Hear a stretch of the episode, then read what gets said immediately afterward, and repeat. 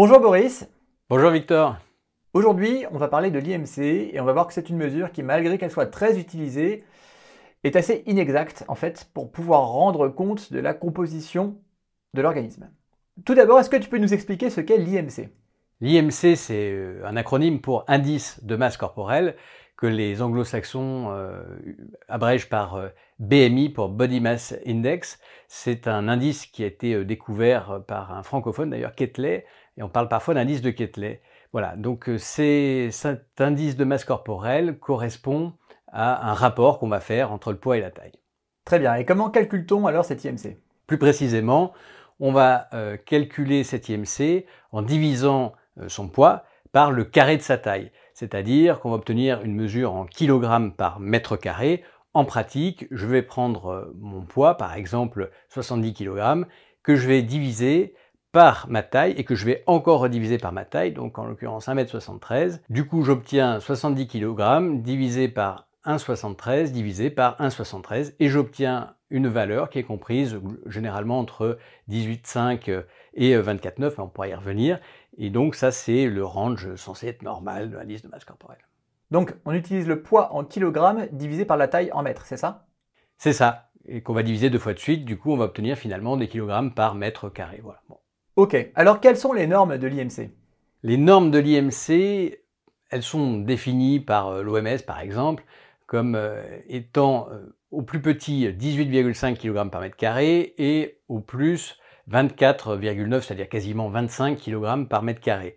C'est-à-dire que dans ce, vaste panel, on est censé être normal, avoir un poids normal par rapport à notre taille, et euh, donc une morphologie normale, et ne pas être euh, trop à risque de maladies métaboliques, diabète, etc. Bon, on pourra en discuter après, rien n'est plus faux en réalité, hein.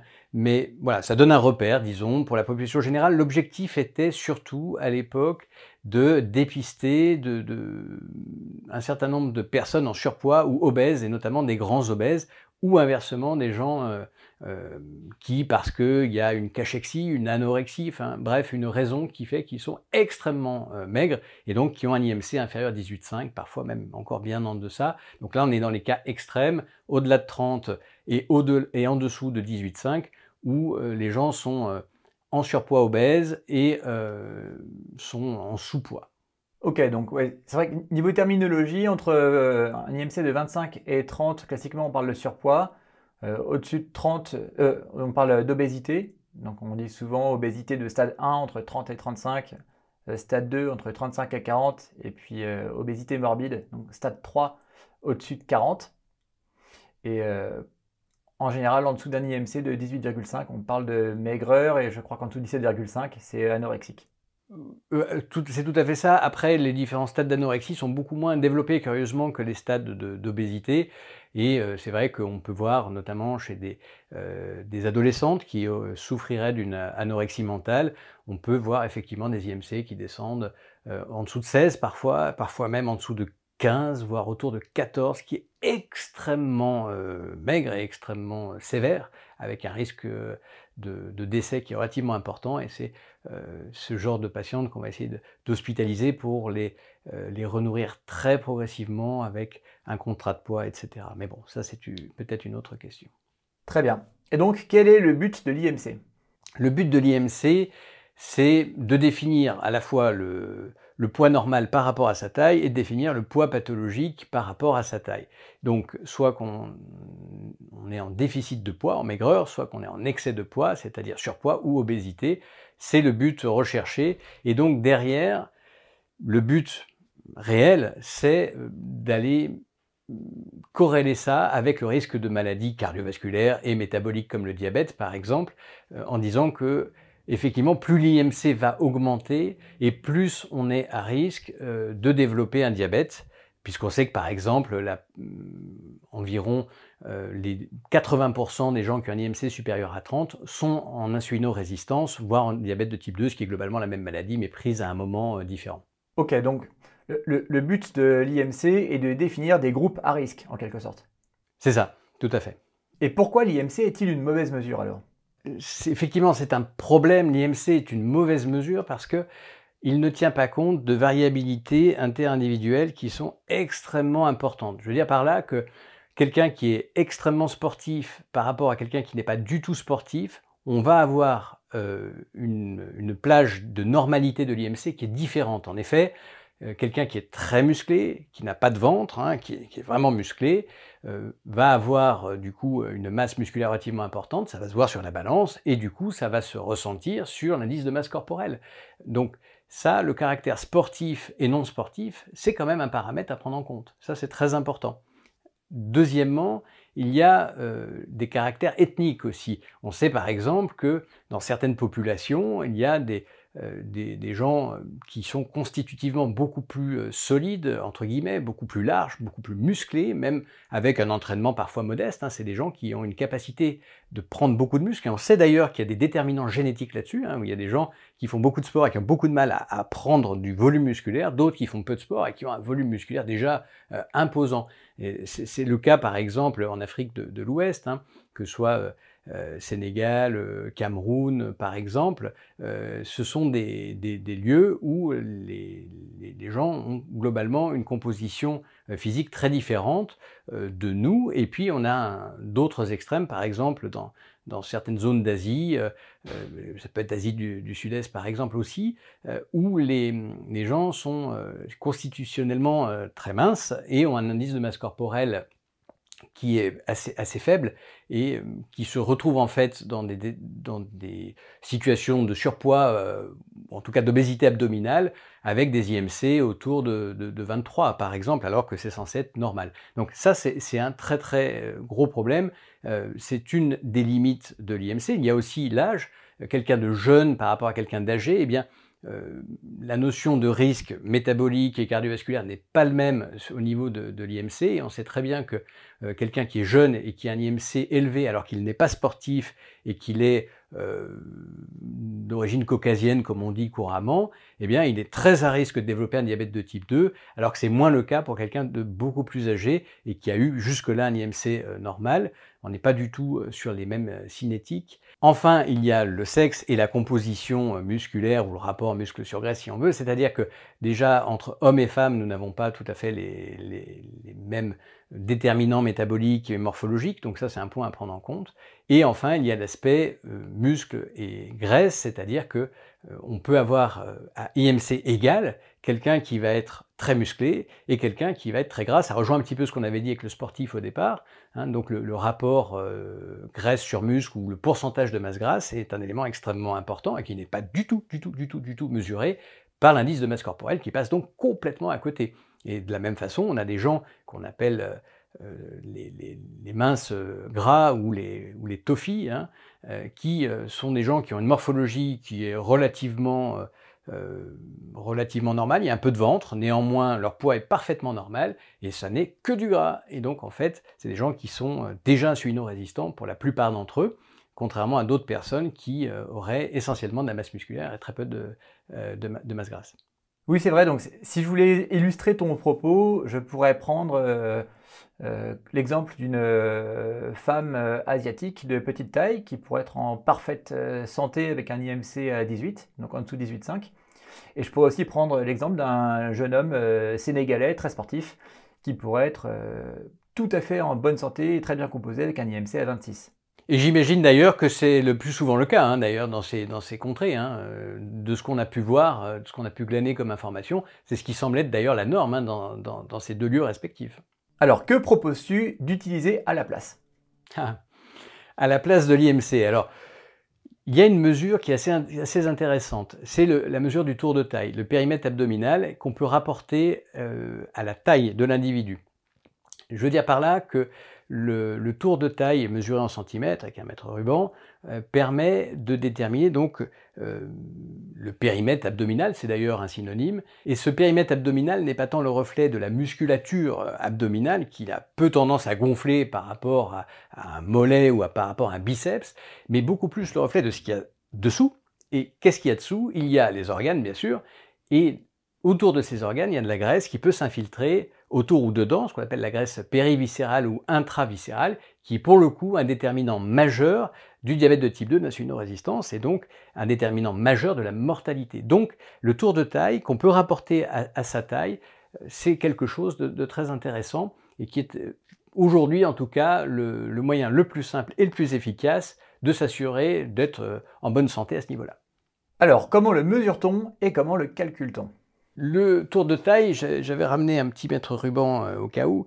Alors, le tour de taille, c'est très simple. Hein. J'utilise un mètre ruban et je le passe, comme vous le voyez, autour de ma taille, tout simplement. Je vais prendre un, repère sur le côté qui est la crête, euh, iliaque, hein, donc qui est le repère osseux, qui se situe pas très loin des poignées d'amour pour ceux qui en ont. Et puis, je vais prendre un deuxième repère qui est ma plus basse côte. Donc, si, là, je sens bien mes côtes, je descends, je descends, et à bout d'un moment, je sens une côte un peu plus à l'intérieur, sont les côtes flottantes.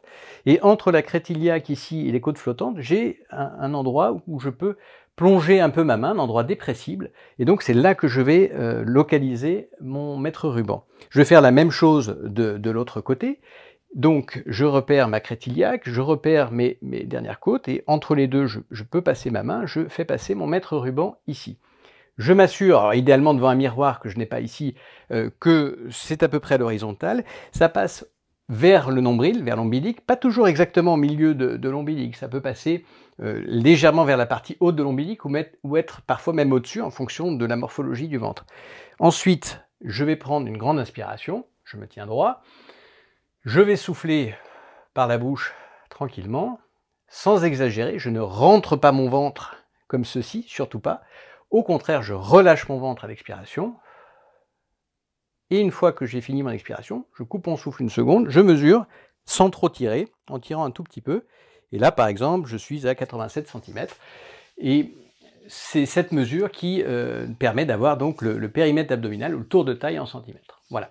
Alors, pour le, rapport tour de taille sur taille, il suffit de diviser euh, en centimètres euh, le tour de taille, ce périmètre abdominal, par la taille. Donc là, en l'occurrence, ça ferait 87 cm divisé par 173 cm en ce qui me concerne.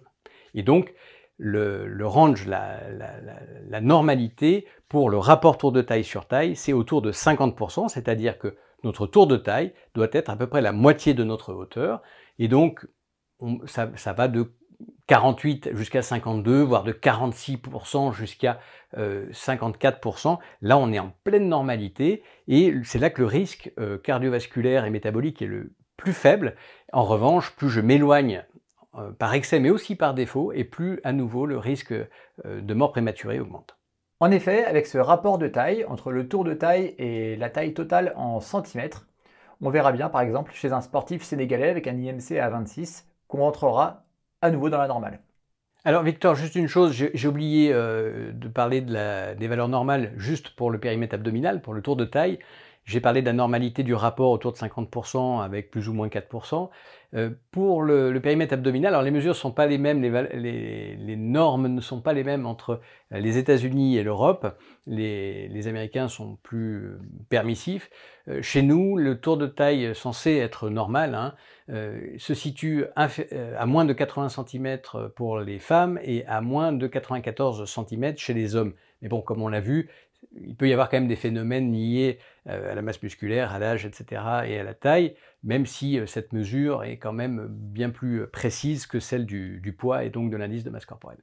Oui, donc c'est vrai que chez, chez des extrêmes, par exemple chez des très très grands sportifs, évidemment, euh, on, sort, on sort des normes et il n'y a, pas vraiment de mesures de la population générale qui peuvent vraiment expliquer ce type de physique. Donc là, on, parle bien de mesures qui servent à, évaluer euh, la, plupart d'entre nous, mais qui ne seront peut-être pas valables chez les très grands sportifs. Alors, pourquoi cette mesure est-elle meilleure?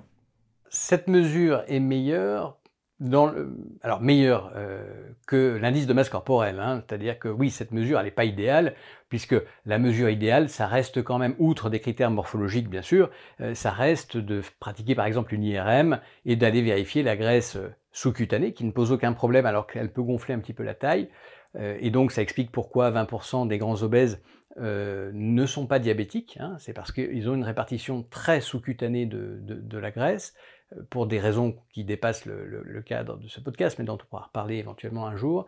deuxièmement, il y a la graisse périviscérale qui entoure les viscères, qui a une toxicité moyenne, on va dire, et puis surtout la graisse intraviscérale qui va infiltrer le foie, le pancréas et les muscles, qui elle, pour le coup, est extrêmement toxique et qui est directement liée à l'insulinorésistance et au diabète.